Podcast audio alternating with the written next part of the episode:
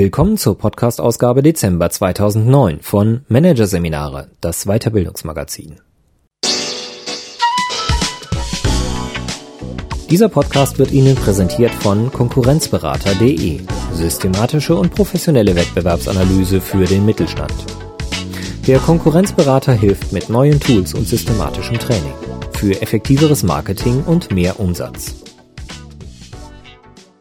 Weitere Podcasts aus der aktuellen Ausgabe behandeln die Themen Förderung von Business Schools, Bildung als Denkmal und Religiosität im Management. Warum Bosse beten. Doch zunächst Neurobiologie der Teamfähigkeit. Eine chemische Verbindung. Von Sabine Schonert-Hirz. Trekkingtouren durch Marokko, gemeinsame Meditationen in einer Schwitzhütte oder gefährliche Drahtseilakte im Outdoorpark Teamtrainings arbeiten oft mit Spektakulärem. Doch das muss nicht sein. Denn die Hirnforschung hat mittlerweile entdeckt, Teamfähigkeit zeigt sich in ganz kleinen Gesten und täglichen Überlegungen, und die Voraussetzungen dafür sind neurobiologisch programmiert. Sabine Schonert-Hirz erklärt, wie die notwendigen sozialen Kompetenzen in der menschlichen Natur verankert sind und wie sie sich im Alltag trainieren lassen. Hier ein Kurzüberblick des Artikels. Hirnzellen mit Spezialaufgaben. Die biologischen Wurzeln unserer Teamfähigkeit. Sehen und gesehen werden. Teamfähigkeit beginnt mit Wahrnehmung. Einfühlsame Neuronen. Spiegelzellen machen uns zu Alltagspsychologen. Hormone als Motivatoren. Die chemischen Geheimnisse sozialer Bindungen. Soziales Grunzen und Smalltalk. So lassen sich Bindungen durch Sprache festigen.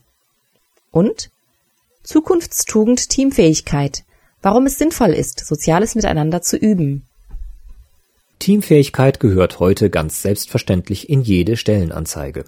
Das ist nicht nur im Sinne der Arbeitgeber, die sich eine reibungslose Zusammenarbeit zwischen ihren Mitarbeitern wünschen.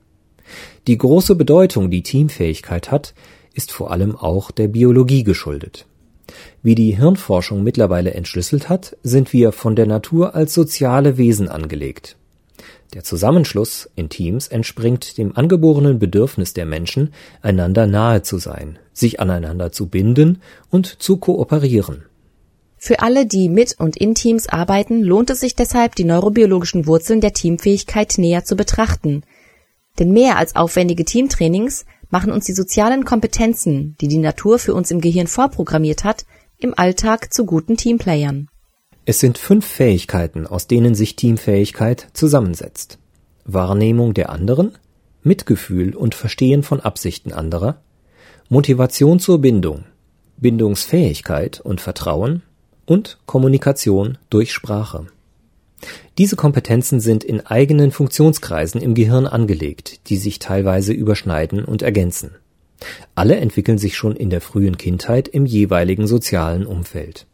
Unsere Lernfähigkeit und Flexibilität ermöglichen es uns aber auch später noch, in gewissem Umfang Verbesserungen und Verfeinerungen dieser sozialen Kompetenzen zu erreichen. Beispiel Wahrnehmungsfähigkeit. Im Schläfenlappen unseres Gehirns befindet sich ein spezielles optisches Aufbereitungszentrum, das Mimik und Bewegungen anderer Menschen blitzschnell analysiert. Besonders gut erkennt und deutet es Blicke.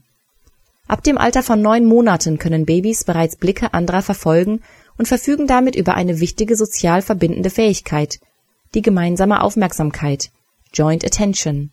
Wenn man gemeinsam etwas anschaut, entsteht ein Gefühl von Verbundenheit.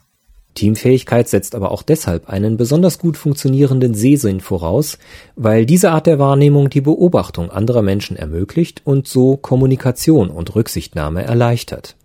Zumindest solange sie nicht durch Eile, Druck oder Angst eingeschränkt ist.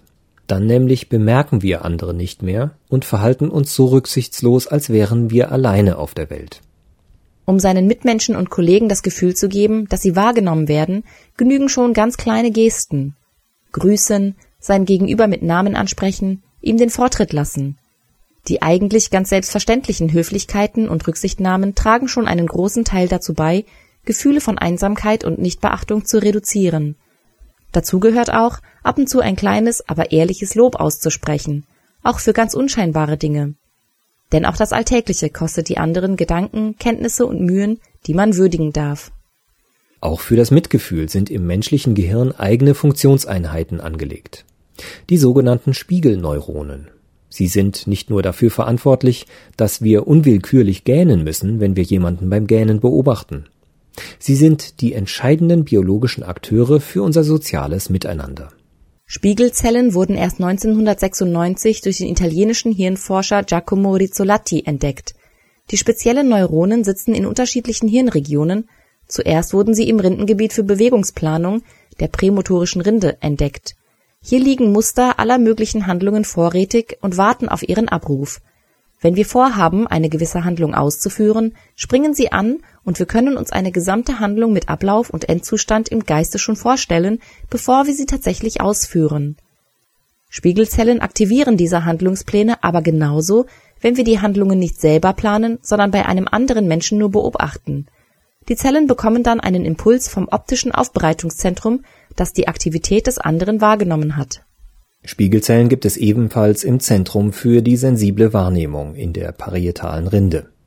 Hier werden Vorstellungen gebildet, wie sich eine Handlung anfühlt, wie sich unsere Haut dehnen oder unsere Muskeln anspannen würden.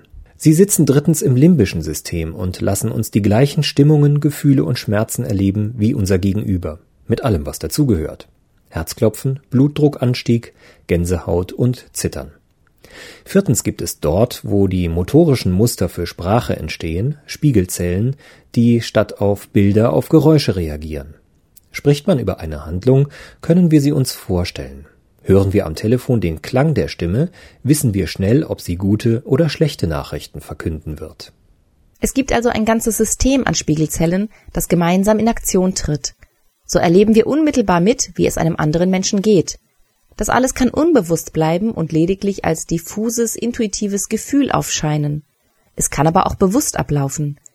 Kombinieren wir dieses Wissen mit Informationen, die wir bereits über eine Person, eine soziale Gruppe, deren Regeln und Ziele gesammelt haben, sind wir ausgezeichnete Alltagspsychologen. Aber nicht nur für das innere Mitfühlen lohnt es sich, die Fähigkeit, andere zu spiegeln, zu üben. Denn die Spiegelneuronen lösen auch einen Vorgang aus, den man soziale Resonanz nennt. Durch sie imitieren wir unwillkürlich und oft unbewusst ein wenig die Mimik, Körperhaltung, Tonlage und Sprachmelodie unseres Gegenübers. Der andere fühlt sich so angenommen und verstanden, der Spiegelnde wird von ihm als sympathisch und vertrauenswürdig erlebt. Ebenso nützlich für die Teamfähigkeit sind die Theory of Mind Fähigkeiten, die auf den Verbindungen der Spiegelneuronen zu den höheren Gehirnzentren des Stirnhirns und dem Gedächtnis beruhen. Durch sie gelingt es guten Teamplayern, die Gedanken, Absichten und Motive anderer zu verstehen und zu ahnen, wie sie sich verhalten werden. Sie spüren auch, wenn Unstimmigkeiten herrschen und können entsprechend reagieren. Diese Fähigkeiten werden mit zunehmendem Alter immer besser da man auf einen immer größeren Erfahrungsschatz zurückgreifen kann. Wer darin geübt ist, scheint Gedanken lesen zu können. Doch bevor wir überhaupt in die Situation kommen, uns in andere einfühlen zu können, muss das Gehirn eine Motivation entwickeln, damit wir nicht als Einzelgänger umherstreifen, sondern uns auf die Suche nach sozialen Kontakten begeben. Nachgewiesen ist, dass die Aussicht auf positive soziale Kontakte der stärkste Motivator ist, den wir besitzen. Für Freundschaft und Zuneigung, ein anerkennendes Lächeln, die Aufnahme in einem illustren Zirkel, ein Lob und eine Auszeichnung sind wir immer bereit, uns ordentlich anzustrengen. Der Grund? Geliebte Menschen erzeugen im Motivationssystem einen Kick, der sonst nur durch die Droge Kokain ausgelöst wird. Die körpereigenen Botenstoffe Dopamin und Endorphine stimulieren ein angeregtes Wohlgefühl, wenn wir uns ihnen nähern. Wir erfahren dadurch, alles ist am schönsten, wenn man es gemeinsam erlebt. Gefestigt wird eine so angebahnte Bindung dann durch die Liebesbotenstoffe Oxytocin, Prolaktin und Vasopressin, die durch Zärtlichkeiten und Sex, aber auch bei anderen freundschaftlichen Berührungen freigesetzt werden. Die Ausschüttung dieser Bindungshormone erfolgt sogar dann, wenn der körperliche Kontakt nicht durch eine nahestehende Person, sondern beispielsweise durch einen professionellen Masseur ausgeübt wird die heute bereits recht verbreitete Business-Massage in der Mittagspause ist also sehr sinnvoll und nützlich, um Stressbelastungen zu entschärfen. Wie können wir die Bindungsmechanismen nun im Team wirksam beeinflussen? Wie schafft man es, dass sich die Teammitglieder aufeinander und auf die gemeinsame Arbeit freuen? Die wichtigsten Zutaten dafür sind Eine Arbeit, bei der man seine Fähigkeiten erfolgreich einsetzen kann.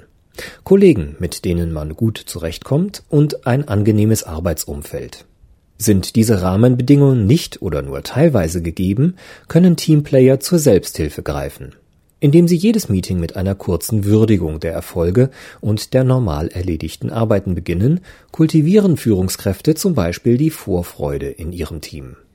Auch kleine Rituale wie gemeinsame Kaffeerunden, Essen oder Geburtstagsständchen führen zur Ausschüttung von Bindungshormonen und stärken so die Beziehungen im Team.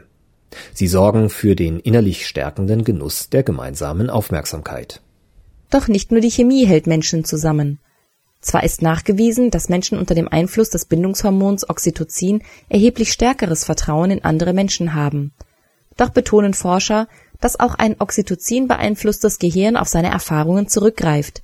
Wer sich also bisher kein Vertrauen verdient hat, wird es auch durch noch so viel Hormondoping nicht bekommen. Wer teamfähig sein will, muss sich also das Vertrauen der anderen verdienen. Er sollte gegebene Zusagen einhalten, andere Meinungen gelten lassen, auch wenn er nicht zustimmt, einen offenen und respektvollen Austausch im Team pflegen und Forderungen und Überzeugungen auch konsequent selbst leben. Empathie, Bindung und Vertrauen schweißen also ein Team zusammen. Doch wir verfügen darüber hinaus über die Fähigkeit der Kommunikation durch Sprache. Sie ist das höchst entwickelte Bindungstool, das es gibt. Auch hier spielen Spiegelneuronen eine wichtige Rolle. Sie befinden sich auch im unteren Bereich der handlungsplanenden Hirnrinde, dem sogenannten Broca-Zentrum, das die Muskelbewegungen der Sprache steuert. Hier entstehen Nervenzellenaktivitäten, mit denen man sich innerlich vorstellen kann, was man selbst spricht, aber auch innerlich mitsprechen kann, wenn man Worte anderer hört. Der Grund dafür liegt in der Evolution. Sprechen war ursprünglich sicher sehr simpel und beschränkte sich auf die lautmalerische Begleitung von Gesten, die in den Gehirnen der anderen durch die Spiegelneuronen verstanden wurden. In den höheren Rindenbezirken des Stirnhirns haben sich im Laufe der Zeit dann Regeln für die Konstruktion der Sprache gebildet. Die Begriffe wurden dabei immer abstrakter. Doch da sie über die Spiegelneuronen nach wie vor Verbindungen zu Bewegungsmustern, Sinneswahrnehmungen und Emotionen haben, kann Sprache uns immer noch tief berühren. Worte wie ich möchte dich heiraten oder ich könnte dich umbringen haben eine durchschlagende Wirkung. Wir erleben, was wir sagen und hören. Deshalb ist es sinnvoll, sich gelegentlich über seine Wortwahl Gedanken zu machen. So lohnt es sich, giftige Vokabeln über Bord zu werfen, bei denen Spiegelneuronen negative Gefühle assoziieren. Etwa ich muss, ich versuch's mal, eigentlich, ach du meine Güte. Besser ist es, positiver und zielorientierter zu formulieren. Ich werde alles daran setzen. Ich werde sicherstellen. Ich möchte. Ich werde und so weiter. Schon einfache Dinge wie aktives Zuhören, aufmerksamer Blickkontakt, Nicken, lautmalerische Gesprächsunterstützung durch soziales Grunzen, also Geräusche wie hm, aha, ach. Und kleine verbindende Smalltalk-Gespräche verbessern im Berufs- wie im Privatleben das soziale Miteinander. So geben wir Menschen uns gegenseitig das Gefühl, beim anderen anzukommen und miteinander verbunden zu sein. Das gute, wärmende Wir-Gefühl. Dass dieses Gefühl gut ist für unser Wohlbefinden und unsere Leistungsfähigkeit, hat die Wissenschaft nachgewiesen. Gute soziale Beziehungen im Berufsleben helfen bei der gemeinsamen Bewältigung von Problemen und führen zu mehr Erfolgserlebnissen. Vor allem aber helfen sie, Ängste und Unsicherheiten und damit die tägliche Stressbelastung zu reduzieren. Aber noch aus einem weiteren Grund ist die Teamfähigkeit für jeden Einzelnen von Nutzen. Was in offiziellen Untersuchungen Abnahme der Normalarbeitsverhältnisse und Zunahme atypischer Beschäftigung genannt wird, bedeutet, wir können nicht mehr darauf setzen, ein ganzes Arbeitsleben in einigen wenigen Unternehmen zu verbringen. Als Lebensunternehmer, der sich selbst vermarktet, werden wir uns in Zukunft deshalb immer wieder neu in wechselnden Arbeitsgruppen zusammenfinden. Die Fähigkeit, sich schnell und professionell in ein neues Team einzugewöhnen, ist zunehmend die Grundvoraussetzung für unsere Arbeitsfähigkeit. Und damit lohnt sich die Investition in ihre Verbesserung.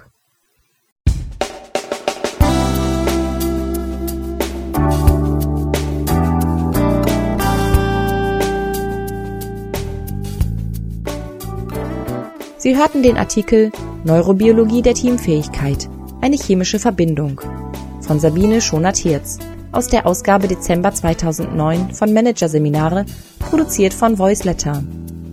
Weitere Podcasts aus der aktuellen Ausgabe behandeln die Themen Förderung von Business Schools, Bildung als Denkmal und Religiosität im Management. Warum Bosse beten. Weitere interessante Inhalte finden Sie auf der Homepage unter managerseminare.de und im Newsblog unter managerseminare.de/blog.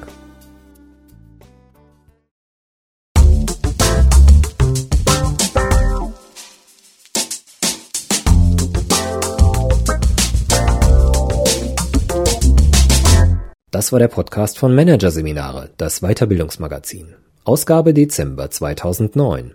Dieser Podcast wird Ihnen präsentiert von www.konkurrenzberater.de. Konkurrenzanalyse als Navigationssystem für den Wettbewerb. Übrigens, immer mehr mittelständische Unternehmen investieren in eine professionelle und systematische Wettbewerbsbeobachtung und sind dadurch schneller am Markt, machen mehr Umsatz, kommunizieren klarer. Mehr Informationen, Beratungs- und Trainingsangebote zum Thema Konkurrenzanalyse finden Sie unter www.konkurrenzberater.de